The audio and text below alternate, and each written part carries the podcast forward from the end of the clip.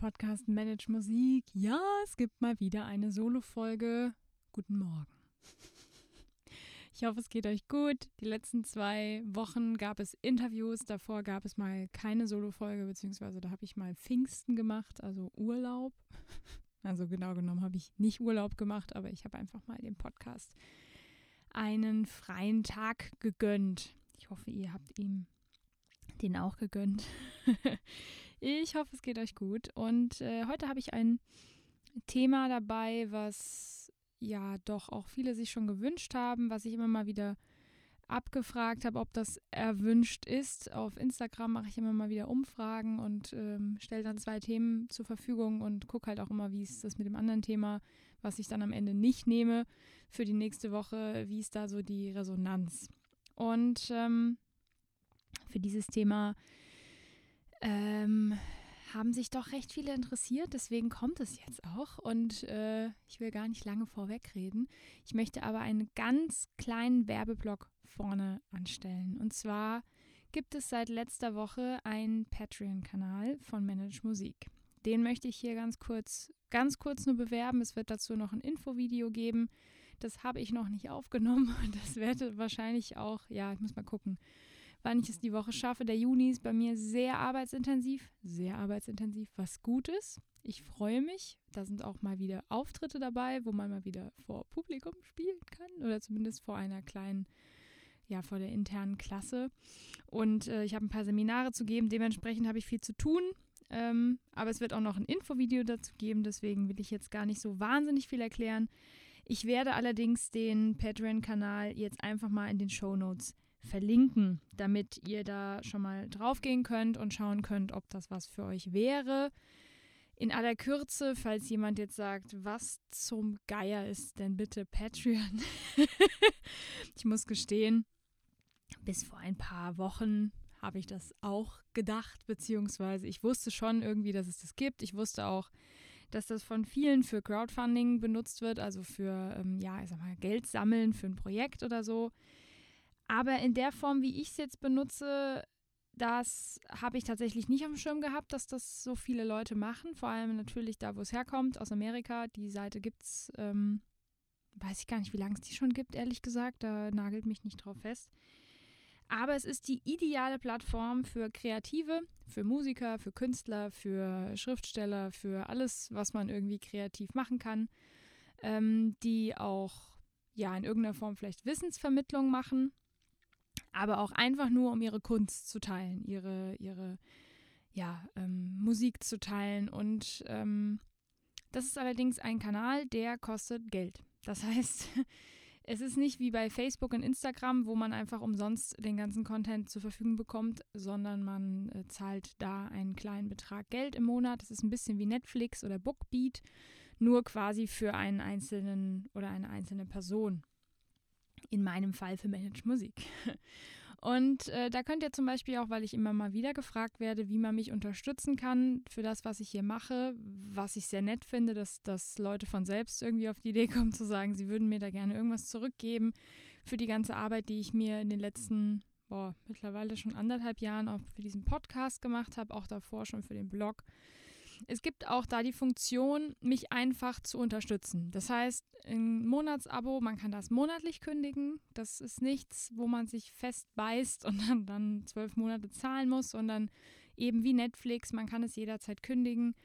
Ähm, es gibt eine Unterstützungsfunktion sozusagen, wenn ihr da drauf geht, seht ihr das. Da gibt es dann nur so ein ganz kleines Gimmick von mir, einmal im Monat eine Planervorlage dazu oder ja, irgendwie eine Art PDF, was ich so entwerf, entwerfe in den nächsten Wochen Monaten. Da habe ich nämlich unfassbar viele Ideen, wusste aber die ganze Zeit nicht, ja, verkaufen will ich die Dinger einzeln auch irgendwie nicht, aber in irgendeiner Form an einen Betrag koppeln würde ich es dann schon. Es gibt dann auch noch zwei andere Möglichkeiten. Da gibt es dann ein bisschen mehr Content, exklusiven Content und äh, da könnt ihr einfach mal reingucken und schauen, ob das was für euch ist. So, alle weiteren Informationen kriegt ihr dann in dem Infovideo. Werbeblock beendet. es geht heute um Konzertvorbereitung.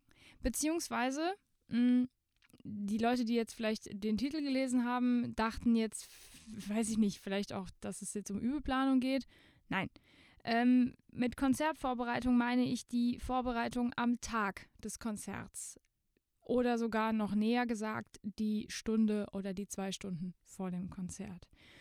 Ähm, und zwar geht es in dem Fall um mentale Konzertvorbereitung. Mm. Ich habe, boah, das muss ich überlegen. Wann war denn das? Oh, das ist schon ein paar Jahre her. Vor ein paar Jahren irgendwann mal mit einem mit einer Kollegin, mit der ich ein Konzert gespielt habe, gesprochen und ähm, die hat mich so gefragt, Saskia, was machst du eigentlich so vor Konzerten? Also direkt davor. Hast du irgendwie ein Ritual? Und ich war damals so, hä? Ein Ritual? Nein, Quatsch. Ich, keine Ahnung, ich äh, mache mich fertig und fahre zum Konzert. Dann habe ich so ein bisschen nachgedacht, nachdem wir darüber gesprochen hatten. Das war nur ein kurzes Gespräch, aber dann habe ich so ein bisschen nachgedacht und habe gedacht, okay, irgendwie hast du doch ein Ritual. Ähm, eine ziemlich krasse Routine sogar, die ich dann erst entdeckt habe, nachdem ich diese Kollegin darauf angesprochen hat, ob ich denn eine habe. Und ich war so, nee, doch, ich hatte. Mm, also ich hatte einen bestimmten Ablauf, den ich immer wieder gemacht habe, wenn ich zu einem Konzert gefahren bin oder zu einem, ähm, Vor also zu einem Vorspiel, zu einem Auftritt, ganz egal, ob das jetzt ein größeres Konzert war oder nur ein kleinerer Beitrag, wo ich gespielt habe oder was auch immer. Na, auch egal, ob für Geld oder in der Hochschule. Also dieses, ich sag mal, dieses Happening-Konzert, ich mache auch diese Folge jetzt tatsächlich deswegen, weil es jetzt geht's auch langsam wieder, dass wir Konzerte machen können. Ich hätte es irgendwie lachhaft gefunden, über dieses Thema zu sprechen im März, so, oder, oder noch schlimmer, im Dezember, wo man denkt, wann zur Hölle darf ich denn überhaupt wieder auf die Bühne?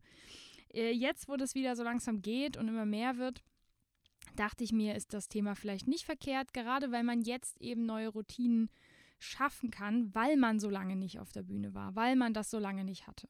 Deswegen habe ich mir überlegt, ist vielleicht das Thema gar nicht so verkehrt, jetzt am Anfang von diesen ganzen Lockerungen, das mal rauszuhauen. Also, ich habe eben dann festgestellt, ich habe eine Routine. Das ist schon mal schön. Die gute Nachricht war, die Routine war auch ganz gut. Also es war gar keine schlechte Routine, im Gegenteil, es war sogar eine, schon eine ziemlich gute Routine. Ich habe die dann ein bisschen, ein bisschen gepimpt äh, und die hat sich natürlich seitdem auch krass verändert, aber damals war sie schon eigentlich ganz gut. Ähm, der Witz ist, das habe ich schon mal in irgendeiner Folge gesagt und auch in irgendeinem Blogartikel geschrieben, wir haben den ganzen Tag Routinen. Wir merken es nur nicht. Weil unser, unser Gehirn mag Energiesparmodus. Also alles, was wir aktiv entscheiden müssen, ähm, ist Stress, also nicht Stress im Sinne von, von Zeitstress oder so, sondern ist irgendwie Energieverlust für unser Gehirn. Und unser Hirn möchte gerne Energie sparen, also versucht es nach Möglichkeit, nicht zu oft bewusste Entscheidungen treffen zu müssen. Deswegen arbeiten wir auch so wahnsinnig viel im Unterbewusstsein. Beziehungsweise wir, ich habe das ja schon mal hier gesagt, 95 Prozent ähm, unserer Gehirnaktivität läuft unterbewusst ab. Und genau das ist der Punkt. Ganz viele Entscheidungen, die wir am Tag treffen, treffen wir nicht bewusst, sondern unterbewusst. Ganz viele Tätigkeiten, die wir am Tag machen, machen wir nicht bewusst. Stellt euch mal vor, ihr müsstet wieder bewusst Auto fahren. Also für die, die jetzt schon Auto fahren können. Oder anderes Beispiel, ihr würdet ganz bewusst morgens euer Frühstück oder euer Mittagessen zubereiten das wäre voll, das wäre voll Energieverschwendung ähm, irgendwie fürs Gehirn. Das sind alles Tätigkeiten, die laufen einfach so ab. Also, ähm, wenn man was Neues ausprobiert, deswegen ist es auch so wichtig, immer wieder was Neues auszuprobieren, dann ist es wieder ein bisschen energieziehender, ähm, weil man dann natürlich wieder neue, neue Sachen lernt, neue Entscheidungen treffen muss. Mhm. Aber grundsätzlich mag unser Gehirn diesen Zustand von, ich muss nichts aktiv entscheiden, sondern das läuft einfach so ab. Das bedeutet, ihr habt vor vielen Dingen wahrscheinlich eine Routine, ohne es zu wissen. Beziehungsweise ohne es wirklich bewusst zu tun. Und der erste Schritt in Richtung bewusste Rituale schaffen oder bewusste Routinen schaffen, und in unserem Fall geht es jetzt darum, wie schaffe ich eine mentale Konzertvorbereitung, hm, die mir was bringt. da muss man erstmal gucken, was ich überhaupt aktuell mache. Ne? Also jetzt ist es natürlich schwierig, weil viele von euch haben wahrscheinlich seit Monaten, so wie ich auch, nicht auf der Bühne gestanden und äh, müssen echt so ein bisschen im Gedächtnis kramen, was, was habe ich denn immer vor Konzerten gemacht. Aber ich denke, es wird euch noch einfallen. Also gerade bei so etwas größeren Happenings, also so größeren Konzerten, die man so hatte, kann es schon mal gut sein, dass man da sich auch noch dran erinnern kann, was habe ich denn in den, weiß ich nicht, zwei Stunden vor dem Konzert gemacht. Also erstmal gucken, was habe ich eigentlich überhaupt immer gemacht? Was war denn meine Routine?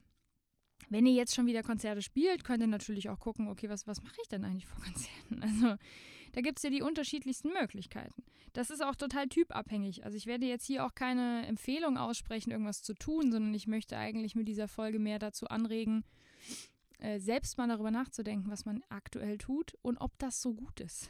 oder ob da vielleicht andere Tätigkeiten oder andere ähm, Routinen reingebaut werden können, die mehr helfen. Weil am Ende ist ja eine mentale Konzertvorbereitung vor allem dafür da, dass wenn man dann hochgeht, dass man voll da ist, dass man äh, mental da ist, dass man mental stark ist. Und das ist ja nicht bei jedem so. Oder bei jeder. Und das meine ich jetzt im Gegenteil, überhaupt nicht böse, sondern man macht sich darüber einfach keine Gedanken. Warum? Das ist wieder mal so ein Thema, das wird ganz bei, bei ganz vielen einfach gar nicht thematisiert. Also weder in der Hochschule noch unter Kollegen noch, ähm, noch mit dem Hauptfachlehrer oder der Hauptfachlehrerin. Also es gibt einfach Leute, die sprechen da nicht drüber. Deswegen hat mich das damals auch so irritiert. Wie alt war ich da? Ich weiß nicht, 22 oder 23. Also es ist bestimmt schon ein paar Jahre her, wo diese Kollegin zu mir sagte, was machst du eigentlich genau vor Konzerten? Hast du da irgendwie eine Routine? Weil da redet niemand drüber. also man redet schon, das ist nicht so, dass es ein Tabuthema ist, aber es ist halt nichts, was man so gängig tut, dass man irgendwie so sich austauscht und sagt, keine Ahnung, ich, äh, ich trinke noch einen Tee oder keine Ahnung, ich gehe nochmal die Stücke langsam im Kopf durch. Also wie gesagt, da gibt es die unterschiedlichsten Sachen, die man machen kann. Den einen würde das total aufregen und den anderen beruhigt es dann. Und das ist auch wichtig, dass man das einfach weiß. Was beruhigt mich will ich beruhigt werden vom Konzert oder möchte ich mich eher aufputschen? Ne? Und da redet irgendwie niemand so wirklich drüber. Das ist wieder so ein, wieder so ein Thema, wo ich denke, wieso redet da eigentlich niemand drüber? Warum wird das nicht ähm, auch mehr diskutiert oder also man muss ja gar nicht, ähm, man muss ja gar nicht das von dem anderen toll finden, aber einfach mal darüber zu sprechen und sich Ideen zu holen von jemand anderem oder von einer Studienkollegin oder eben dann, wenn man berufs tätig schon ist von Kollegen und Kolleginnen.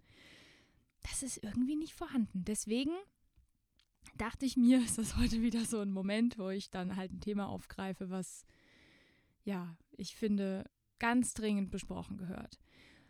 Wenn ihr also jetzt so ein bisschen darüber nachgedacht habt, was mache ich eigentlich vor Konzerten so, kann man sich auch aufschreiben, ganz nebenbei bemerkt. Ihr wisst, ich bin ein großer Fan von Aufschreiben, ja, wirklich äh, auch Blatt Papier nehmen und das aufzuschreiben und ein bisschen auf dem Blatt Papier zu denken. Alles, was ihr aus dem Gehirn auf ein Blatt Papier schreibt, ist aus eurem Gehirn. Und dann könnt ihr besser darüber nachdenken, wenn es vor euch steht, als wenn es in eurem Gehirn rumgeistert. So, wenn ihr euch das also aufgeschrieben habt oder wenn ihr darüber nachgedacht habt, was ihr da so gemacht habt, kann man sich die Frage stellen, ist es alles so gut? Und die andere Frage, die ich mir dann vielleicht stellen würde, eher wäre, ähm, wie es mir eigentlich vor Konzerten? so, ich will jetzt nicht in das Thema Lampenfieberfett einsteigen, ja. Ähm, auch das ist wieder so ein Thema, da hat jeder seine eigene Meinung zu. Meine Meinung ist, dass man das auf jeden Fall in den Griff bekommen kann. Wenn Menschen dazu neigen, ganz krasses Lampenfieber zu haben, dann ist es auch nicht möglich, da alleine rauszukommen. Da braucht man Hilfe. Da muss man jetzt deswegen nicht zum Psychologen gehen, also das kann ich auch empfehlen, aber sondern man kann sich dafür Coach, äh, Coaches holen, ja. Es gibt mittlerweile Haufen von Mentaltrainern, die auch sich mit sowas, ähm, die, die sich auf sowas spezialisieren. Man kann daran arbeiten. Also wenn jetzt jemand diese Folge hört und sich getriggert fühlt und denkt, Alter, ich muss mich übergeben vor jedem Konzert, dann überlegt euch bitte gut, erstens, ob ihr das wirklich wollt also ist es das wert, das, was auf der Bühne passiert, das, was danach ist, das Gefühl, ist es das wert? Dann arbeitet dran und arbeitet daran, dass es euch besser geht vor Konzerten, denn es gibt wirklich für jeden eine Möglichkeit, sich besser zu fühlen, auch wenn man starkes Lampenfieber hat. Ich kann mich da nicht reinfühlen. Das muss ich ganz klar sagen. Ähm, ich hatte das noch nie. Aber ich kenne Leute, die sehr nervös waren oder sehr nervös sind und gute Methoden gefunden haben, um sich zu beruhigen vor Konzerten. So, ich bin das Gegenteil.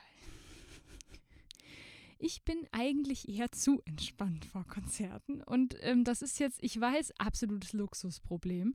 Aber ich bin immer eher jemand, der sich dann aufputscht.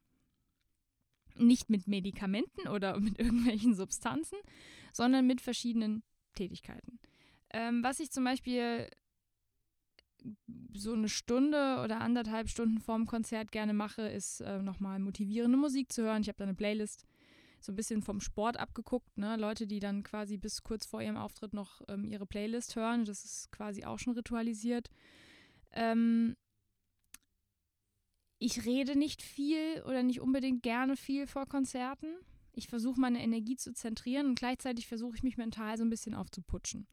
Das ist ein ganz spannendes Ding, weil wenn man mich kennt und mich vor Konzerten schon mal erlebt hat, weiß, dass ich eigentlich ziemlich locker bin und ich mir so ein bisschen Anspannung quasi erarbeiten muss, mich in diesen Modus versetzen muss. Was mir da auch hilft, ist mich äußerlich in diesen Modus zu versetzen, sprich, ich äh, zelebriere das richtig. Und das habe ich damals schon gemacht. Das war eins der Rituale, was ich gemerkt habe, was ich gar nicht wusste, dass ich das habe. Ich schminke mich nicht viel im Alltag. Also so Girls Talk. Also ich äh, mache ein bisschen Augenbrauengel und ein bisschen äh, Wimperntusche und wenn, wenn, wenn es noch Zeit ist, mache ich auch mal einen Lidstrich. Das war's. Also ich mache nicht irgendwie eine riesen ähm, äh, Veränderung in meinem Gesicht, wenn ich im Alltag bin. Das hat auch ein bisschen was mit meiner Haut zu tun. Das würde meine Haut auch gar nicht aushalten, das ständig zu machen. Aber was ich auf jeden Fall vor Konzerten mache, ist mich ganz äh, ritualisiert und ganz ausgiebig zu schminken. Nicht, dass ich danach aussehe wie aus einem ähm, Farbtopf gefallen. Das ist dann meistens immer noch sehr äh, natürlich. Ich bin, ich habe ja braune Augen und auch braune Haare. Ich bin ein großer Fan von äh, Farb in Farb Make-up. Das heißt, ich mache ganz gerne dann einfach ähm, braunes, äh, braune Smoky Eyes. Ja, also schon Augen betont, weil auf den Lippen kann ich als Flötistin nicht viel machen. Wenn ich Klavier spiele, drehe ich das manchmal um. Da mache ich dann einen sehr starken Lippenstift und nur ganz wenig Augen-Make-up, aber auf jeden Fall Make-up im Gesicht.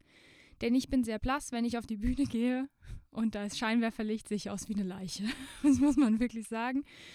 Und ähm, das habe ich irgendwann zu einem Ritual gemacht, dass bevor ich zu einem Konzert fahre, ich mich sehr ausgiebig schminke. Das habe ich auch schon früher gemacht, als Jugendliche, also so mit 15, 16, 17. Das war für mich ja so eine Art ähm, in dieses Feeling kommen, dieses Konzertfeeling, dass ich mich äh, nicht hübsch mache im Sinne von, ich sehe sonst scheiße aus. Aber ich glaube, ihr könnt euch vorstellen, was ich meine. So ein bisschen dieses Feeling, ich lege das Make-up auf, das ist für mich wie, ein, wie eine Vorbereitung auf, diesen, auf dieses Konzert. Ich habe ja auch lang Theater gespielt. Da ist es auch so, wenn man ins Kostüm geht und in dieses Make-up, was man dann hat für die Rolle, dann ist man auch in der Rolle. Und mir geht das genauso mit dem Konzert. Also ich, ich schminke mich dann einfach wesentlich stärker als sonst. Deswegen sind auch viele, wenn sie mich beim Konzert sehen, so, Huh, du siehst aber ganz anders aus als sonst. Ja, das ist Absicht. Und auch meine Konzertkleidung natürlich. Also dieses ganze Äußerliche, das ist für mich ein Teil der Konzertvorbereitung. Mental auch, dass ich mich in diese Rolle setze, okay, ich bin jetzt, ich bin jetzt Flötistin äh, auf der Bühne na, nennen wir es Konzertflötistin oder wie auch immer, oder Konzertpianistin. Ich bin jetzt gleich in dieser Rolle drin. Und das ist ganz wichtig für mich. Das ist sehr, sehr wichtig. Und ich bin immer sehr angespannt, wenn ich das nicht machen kann. ähm, wenn ich zum Beispiel irgendwie viel unterwegs bin an dem Tag und dann einfach direkt zu dem Konzert gehe und ich nicht vorher zu Hause bin, ich muss das dann irgendwo anders machen, dann merke ich, dass mich das irgendwie aus dem Konzept bringt. Ich spiele deswegen nicht schlechter, aber ich fühle mich nicht so gut auf der Bühne das ist tatsächlich eine krasse Erkenntnis gewesen. Ich dachte, okay, Wahnsinn. Also wenn ich vorher irgendwie nicht die Zeit habe, in Ruhe zu Hause mit einem Kaffee mich hinzusetzen und mich zu schminken, mich in Ruhe anzuziehen, meine Hose nochmal zu bügeln, also, ne? Und währenddessen höre ich eben so meine Motivationsplaylist. Das zum Beispiel. Und ähm, wenn wir jetzt so kurz vors Konzert gehen, weil ich wette, dass die Leute jetzt einfach fragen, so, okay, wie, wie ist es bei dir denn? Deswegen erzähle ich so ein bisschen. Ähm, ich versuche zum Beispiel immer sehr früh dort zu sein. Ich, da bin ich absolut, äh, ich bin lieber eine Dreiviertelstunde, Stunde zu früh bei einem Konzertort als auch nur eine Minute zu spät. Äh, für mich gibt es nichts Schlimmeres, als dann Zeitstress, Zeitstress zu kriegen, wenn ich irgendwo hin muss. Und wenn ich dann vor Ort bin, ich versuche mich da auch ein bisschen zu akklimatisieren, das kennt, glaube ich, auch jeder, dass man so ein bisschen weiß, okay, wie sieht hier die Bühne aus, wie, wie klingt das? Natürlich auch so ein bisschen anspielen, leichtes Einspielen. Und dann ist Warten angesagt. Und ich weiß, es gibt ganz viele Menschen, die dieses Warten ganz fürchterlich finden. Ich finde es auch nicht mega geil. Aber ich versuche es zu nutzen. Also entweder hm, meditiere ich sogar vor Konzerten noch. Das mache ich auch noch nicht lange. Das ist wirklich auch erst so 2000 oh, Anfang 2019 habe ich damit ja überhaupt erst so richtig angefangen und im Jahr 2019 habe ich dann auch angefangen vor Konzerten zu meditieren, auch mal nur kurz, äh, so fünf Minuten. Mm, und dann mache ich etwas, das würde ich nicht zur Meditation zählen, sondern das mache ich auch schon ewig. Also das ist irgendwie, keine Ahnung, ich kann mich nicht mal immer erinnern, dass ich es irgendwann mal anders gemacht habe. In meinem Kopf geht so ein, mm, so ein Cheerleader-Modus an. ich nenne das Cheerleader-Modus. Das ist bei mir so die 15 Minuten vor dem Auftritt oder 10 Minuten sogar nur. Ich push mich da innerlich extrem hoch. Mit Sätzen, wo jetzt vielleicht der ein oder andere von euch denkt so, okay, also das finde ich jetzt irgendwie auch ein bisschen krass. Mir hilft das total und deswegen mache ich das. Und äh, dass ich darüber heute öffentlich äh, spreche, hier in diesem Podcast oder dass ich das auch auf Social Media fallen lasse, das, damit habe ich kein Problem. Wenn das jemand ausprobieren will, soll es tun oder sie. Mir hat es immer geholfen. Ich versetze mich durch eigene positive Affirmationen vor einem Konzert in den Zustand von, ich bin die geilste Sau auf diesem Planeten. und ich zeige den jetzt mal, wo der Hammer hängt. Und wisst ihr was? Es funktioniert. Es funktioniert immer. Es hat noch nie nicht funktioniert. Das ist bei mir mittlerweile auch, weil ich das wahrscheinlich schon über Jahre mache. Also mindestens, mindestens zehn Jahre. Also ich habe das auch schon vor meinem 17. Lebensjahr gemacht. Da war es mir nur überhaupt nicht bewusst. Aber heute im Nachhinein dieses Selbstanfeuern vor einem Konzert, dieses sich selbst sagen, dass man ich, ich sage einfach mal die Sätze, die in meinem Kopf kommen. Du hast dich gut vorbereitet. Mm. Du hast sehr viel geübt. Du hast, ähm, du hast sehr viele Stärken auf der Bühne. Du bist eine Bühnensau. Das bin ich auch. Bühnentier, wie auch immer man es nennen will. Ähm, was kommen denn noch so für Sätze? Das ist krass. Ich kann das jetzt gar nicht so richtig abrufen, weil das ist da irgendwie in der Situation sehr einfach. Aber jetzt gerade, ähm, ja, genau. Du wirst den zeigen, wo, die, wo, der, wo der Hase läuft der, oder wo der Hammer hängt. Du wirst ein wundervolles Konzert spielen, wirst die Leute berühren, du wirst die Musik voll und ganz genießen können und so weiter und so fort. Also ich habe in meinem Kopf, das ist wie so ein, wie so ein positives Gedankenkarussell, was ich anschmeiße. Und wo ich mich selbst so richtig feiere. Und mir immer wieder sage, wie geil ich bin. und das, das würden, glaube ich, viele Menschen jetzt gar nicht so öffentlich sagen wollen, weil sie denken, oh Gott, das wird jetzt bestimmt jemand denken, das ist ja voll arrogant oder voll egoistisch oder keine Ahnung. Bullshit, Leute. Also das, das Gegenteil von dem, was ich da mache, machen ja die meisten. Ich kenne so viele Menschen, wenn man sie fragt, dass sie vor dem Konzert denken, oh Gott, diese eine Stelle, oh Gott, die habe ich gar nicht so gut geübt. Was ist eigentlich, mm, und was ist, wenn ich rausfliege? Jetzt spiele ich auswendig und, und was ist, wenn ich mich nicht erinnern kann? Was ist, wenn ich auf die Bühne gehe und dann kann ich mich. Leute, das Dümmste, wirklich das Allerdümmste, was man vor Konzerten machen kann, ist in diese Negativspirale einzusteigen. Denn ich kann euch versprechen, ihr werdet nicht die volle Leistung abliefern können. Jetzt kommt's. Wenn ich davon rede, dass es bei mir immer funktioniert, heißt das nicht, dass ich immer perfekt spiele. Oh nein, ich glaube, noch nie habe ich wirklich perfekt gespielt. Perfektion ist der größte Bullshit auf Erden. Niemand von uns ist perfekt. Ich rede nicht davon, dass man fehlerfrei spielt. Das, das sollte man schon anstreben als Berufsmusikerin oder Berufsmusiker, dass man jetzt keine krassen ähm, Hämmer da reinhaut. Aber perfekt ist es ja trotzdem nicht, nur weil es nur weil alle Noten an der richtigen Reihenfolge gekommen sind, ja. Also es geht nicht darum, dass ich dann sage, ich habe immer saugeil perfekt gespielt. Aber erstens habe ich keine einzige Negativerfahrung in meinem Kopf. Keine einzige. Ich habe eine Negativsituation ähm, im Kopf, die lag aber nicht an mir. Das lag an was ganz anderem an diesem Tag. Ansonsten habe ich nur Referenzerlebnisse, wo ich auf die Bühne gegangen bin, ich mir vorher gesagt habe, du machst es jetzt richtig gut, du spielst so gut du kannst, du gibst deine beste Leistung ab, die du heute, heute nur bringen kannst. Morgen ist ja schon wieder ein anderer Tag. Das heißt, ich versuche in dem Moment meine Bestleistung abzuliefern und das funktioniert fast immer. Mein Prof hat letztens so schön gesagt, ähm, dass es immer wieder faszinierend ist, dass ich immer, immer wirklich jedes Mal besser gespielt habe im Konzert als in der Generalprobe. Jedes Mal. Und es gibt ganz viele, bei denen ist es gerade andersrum. Die spielen in der Generalprobe besser als im Konzert. Und ich mutmaße jetzt einfach mal, das liegt unter anderem an diesem Gedankenkarussell, in das man einsteigt. Ja, in meinem Kopf ist es so, es gibt eine Tür links und eine Tür rechts, kurz vorm Konzert, so die 10, 15 Minuten davor. Links ist das Negativspiralkarussell und rechts ist das Positivspiralkarussell. Und ihr wählt jedes Mal vorm Konzert, in was steige ich jetzt ein. Ich kann euch nicht empfehlen, zu lange in diesem Negativding drin hängen zu bleiben, denn wie gesagt, man entwickelt zum Teil deswegen auch Bühnenangst. Ich ehrlich gesagt glaube nicht daran, dass Menschen auf die Welt kommen und Bühnenangst haben. Sondern ich bin mir ziemlich sicher, das entsteht im Laufe des jungen Musikerlebens irgendwann. Entweder wegen einer sehr schlimmen Situation, die man mal hatte, irgendwas, was man miteinander, also mit der Bühne irgendwie negativ äh, verbindet im Kopf. Ängste. Da sind wir wieder bei dem Thema. Ich glaube nicht daran, dass jemand auf die Welt kommt und hat Angst vor der Bühne. Das glaube ich nicht. Und bei mir ist genau das Gegenteil der Fall. Ich liebe es.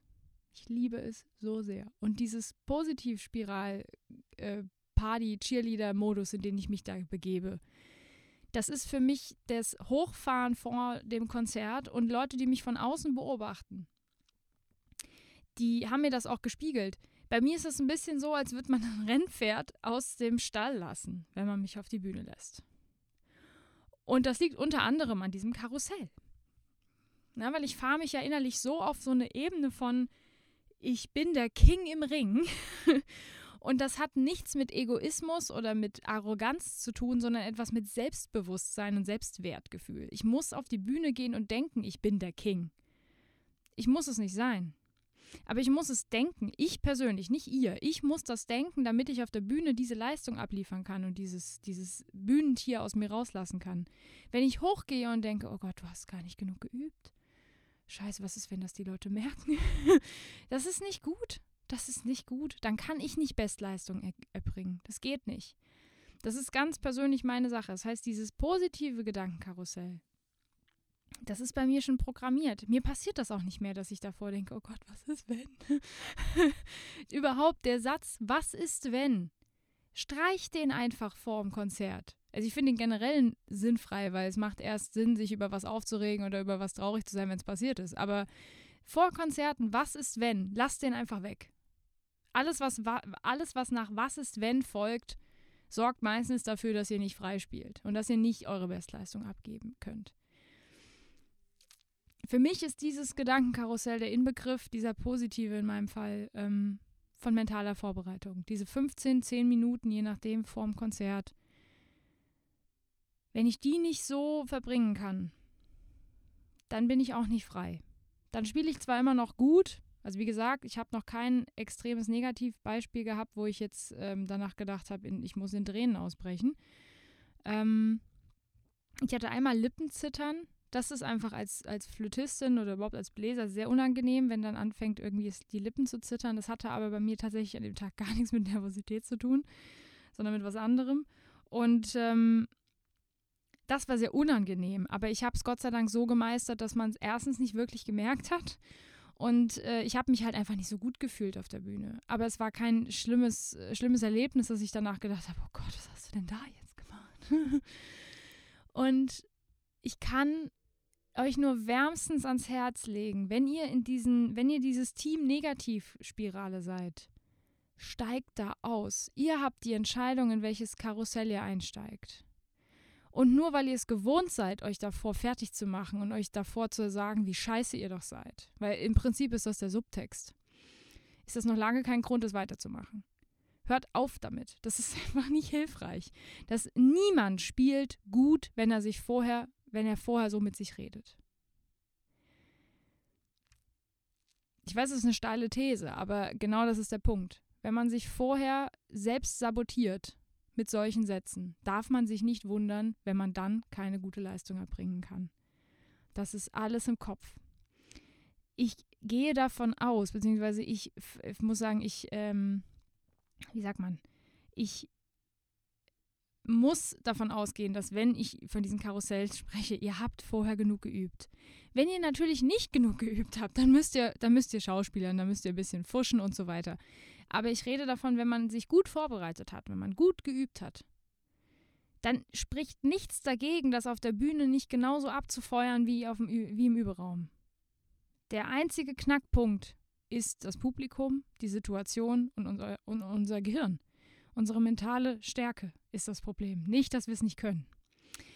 So viele Leute erzählen mir auch so, ah ja, im Überraum, es ist überhaupt kein Problem und dann spiele ich dem Lehrer vor und dann geht es schon nicht mehr so gut und im Konzert verkacke ich dann komplett. Ja, was, warum? Wenn es doch im Überraum geht.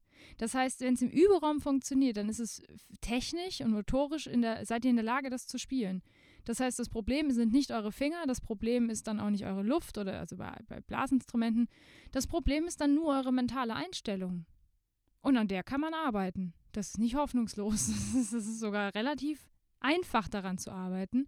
Man muss es nur wollen. Und man muss vor allem realisieren, dass man da ein Problem hat. Ich tue mich da immer schwer, das bei anderen, wenn ich das mitbekomme, zu thematisieren, weil ich möchte auch nicht ins Wespennest stechen. Was ich jetzt mache, ist für mich einfach, weil ich kann das in der Podcast-Folge erzählen. Wenn sich davon jetzt jemand angetriggert fühlt, darf er mir gerne schreiben oder sie. Ähm, ich möchte niemanden crashen mit dieser Podcast-Folge. Im Gegenteil, ich möchte helfen. Ich möchte euch helfen. Ich möchte, dass ihr in der Lage seid, vor Publikum genauso geil zu spielen, wie ihr es im Überraum könnt. Das funktioniert aber nicht, wenn man sich vorher erzählt, was man alles nicht kann. Und was man gleich alles verkacken wird. Weil unser Gehirn bestätigt sich gerne selbst. Es wird dann auch nicht funktionieren. Ich hatte letzte Anekdote für heute. Ich hatte damals im Konzert von meinem Bachelorabschluss einen Lauf. Einen Lauf, wo ich vorher noch dachte, oh, jetzt kommt er gleich. Scheiße, jetzt kommt dieser Lauf. Jetzt kommt dieser eine Lauf. Ich kann mich noch erinnern an die Situation. Ich spiele, ich habe viel schwerere Läufe in dem Stück geschafft. Das war nicht das Schwierigste. Es war nur ein Lauf, bei dem es vor ein paar Tage vor dem Konzert einfach einen Hänger gab, einen Knoten. Und ich habe den Knoten eigentlich gelöst gehabt, aber ich habe vorher gedacht, scheiße, was ist, okay, jetzt kommt dieser Kacklauf. Während des Spielens. Dreimal dürft ihr raten, was ich verkackt habe diesen Einlauf. und glaubt mir, ich bin mir sicher, wenn ich vorher nicht daran gedacht hätte, dass der gleich kommt und dass ich da eben vor drei Tagen Probleme hatte, ich hätte ihn fehlerfrei gespielt. Aber ich habe vorher dran gedacht, ah, hm, hm. und jeder fühlt sich jetzt ertappt. Ich weiß, jeder oder jede kennt dieses Phänomen von, man spielt und man denkt, oh, gleich kommt die Stelle, gleich kommt, ah, gleich kommt die Stelle. Und was passiert? Meistens verkacken wir dann die Stelle, wenn wir vorher schon dachten, oh Gott, oh Gott, oh Gott, oh Gott, oh Gott, oh Gott. Ja. Das Ganze kann man natürlich auch auf den kompletten, die komplette Konzertvorbereitung ziehen. Na, wenn ihr also vorher schon denkt, oh Gott, oh, jetzt muss ich auf die Bühne und, hm, und ich habe eigentlich gar nicht so ein gutes Gefühl und hm, hm das ist Selbstsabotage. Ganz ehrlich, dann darf man sich nicht wundern. Und jetzt kommt ganz klar mein, mein Statement dazu, das ändert sich auch nicht von heute auf morgen. Das ist ein Prozess. Das ist vielleicht sogar ein Prozess von mehreren Jahren, je nachdem, wie krass man in diesem Gedankenkarussell drin war, in dem Negativen. Und was ich euch zum Thema Rituale und Konzertvorbereitung noch sagen möchte, ist, schaut, was tut euch gut. Was tut euch gut vor einem Konzert? Ist es das, dass man sich noch einen Tee macht? Äh, gut, die Sänger lachen jetzt, die machen das sowieso immer. ja, ist es das, dass man sich einen Tee macht, dass man ähm, irgendwie noch mit jemandem ein bisschen spricht oder ob man eher jemand ist, ich bin tatsächlich, ich bin ja sonst sehr kommunikativ, aber vor Konzerten mag ich es eigentlich gerne, für mich zu sein und nicht noch den Alleinunterhaltungsbär zu geben. Ähm, oder mit Leuten irgendwie groß zu quatschen. Das ist, da, da bin ich dann genau das Gegenteil von dem, was ich sonst bin vor dem Konzert. Da bin ich dann eher so ein bisschen zurückhaltender und so will, so will so ein bisschen in mir sein. Vielleicht seid ihr aber auch das Gegenteil wiederum und sagt, ihr braucht irgendwie ein bisschen Action vor der, vor der Bühne und so ein bisschen mit den Leuten reden und so. Um was tut euch gut und was tut euch nicht gut, das muss man sich, das, das muss jeder für sich selbst wissen. Und daran kann man dann ein bisschen diese Rituale oder dieses, diese Routine knüpfen und sagen, okay, ich mache das, das, das und das vorm Konzert. Und wenn ich dann beim Konzertort bin, ähm, schmeiße ich das positive Gedankenkarussell an und push, push mich hoch. Ich hoffe, dass diese Folge euch was gebracht hat, dass ihr vielleicht die eine oder andere Erkenntnis habt oder eine Idee bekommen habt für eure Konzertvorbereitungen in der Zukunft, dass ihr vielleicht ein bisschen ertappt seid mit dieser ganzen Thematik äh, Geda Gedankenspirale vorm Konzert, ne? weil es ist einfach, es kann nicht gesund sein, so mit sich zu sprechen, weder vor dem Konzert noch nach dem Konzert noch sonst irgendwann. Und ansonsten wünsche ich euch jetzt eine wundervolle Woche. Ich weiß noch nicht, was nächste Woche kommt. Schauen wir mal. Auf jeden Fall ähm, habt einen schönen Tag, habt eine schöne Woche und äh, alle weiteren Infos an Links und so ein Gedöns findet ihr alles in der ähm, in den Show Notes werde ich alles reinpacken, im Patreon-Kanal, mein Instagram-Kanal. Guckt da mal vorbei, falls ihr mir da noch nicht folgt. Da gibt es auch immer mal wieder Content von mir, der nichts mit dem Podcast zu tun hat. Und abonniert natürlich sehr, sehr, sehr gerne auch dort, wo ihr mich hört, damit ihr auch immer mitbekommt, wenn eine Folge hochgeht. Auch wenn das eigentlich ja ganz klar ist mittlerweile. Ich wünsche euch eine wundervolle Woche. Bis dann.